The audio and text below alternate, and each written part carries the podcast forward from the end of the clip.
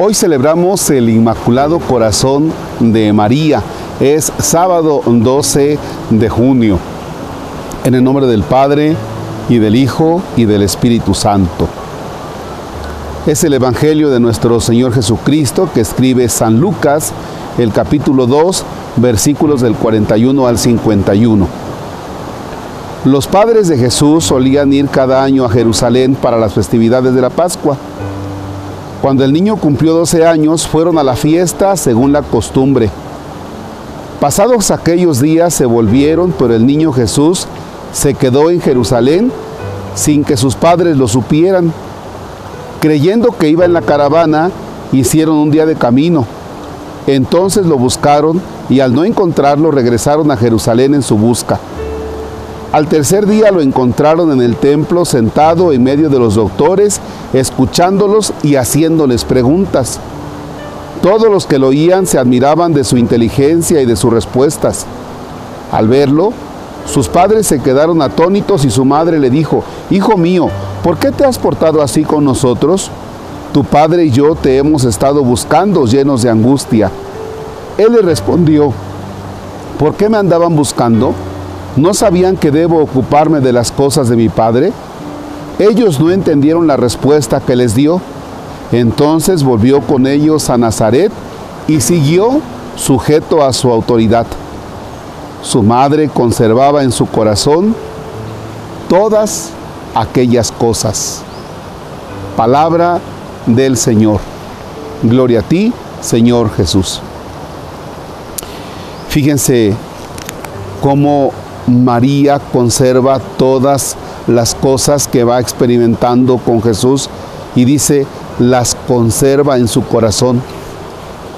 María tiene, sí, una memoria histórica de los acontecimientos de Jesús, pero al mismo tiempo se pregunta qué va pasando con esas cosas que Jesús va presentando.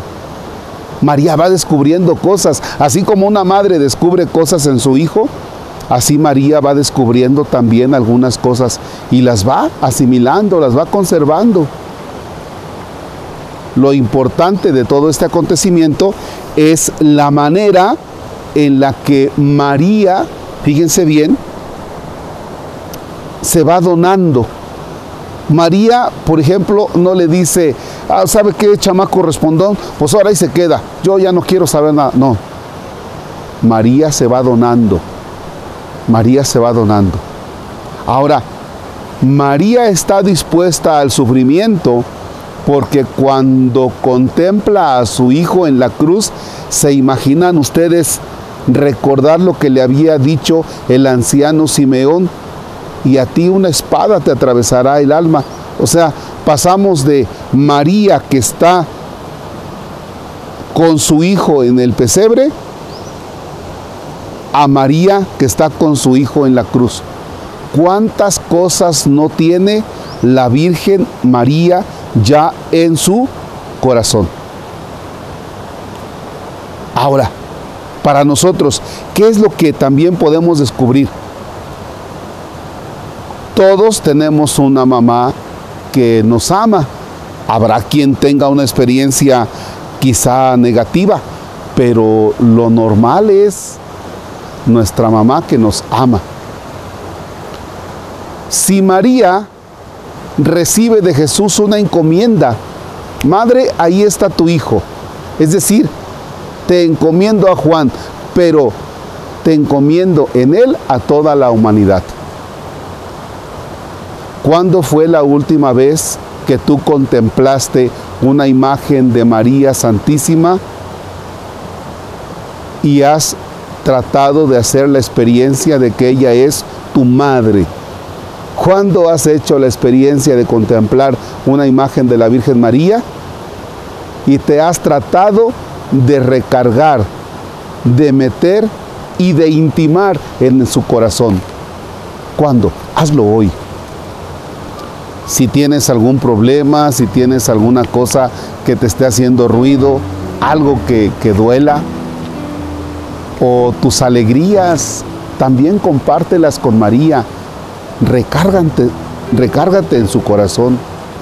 Ayer que celebrábamos al Sagrado Corazón de Jesús, yo les decía, recarguémonos en su corazón. Ah, bueno, hoy se trata de recargarnos a María, porque María está íntimamente ligada a la vida de la iglesia. María está íntimamente ligada a nosotros que somos iglesia.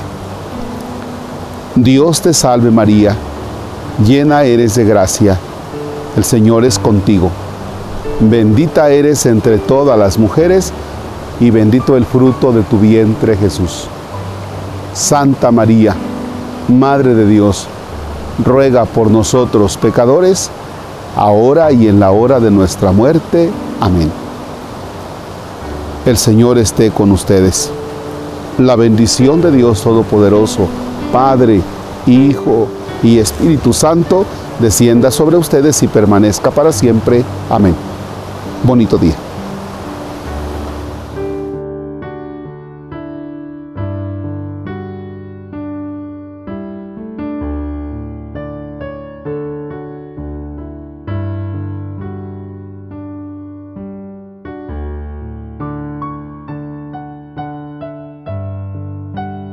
¿Cómo llegan las manos?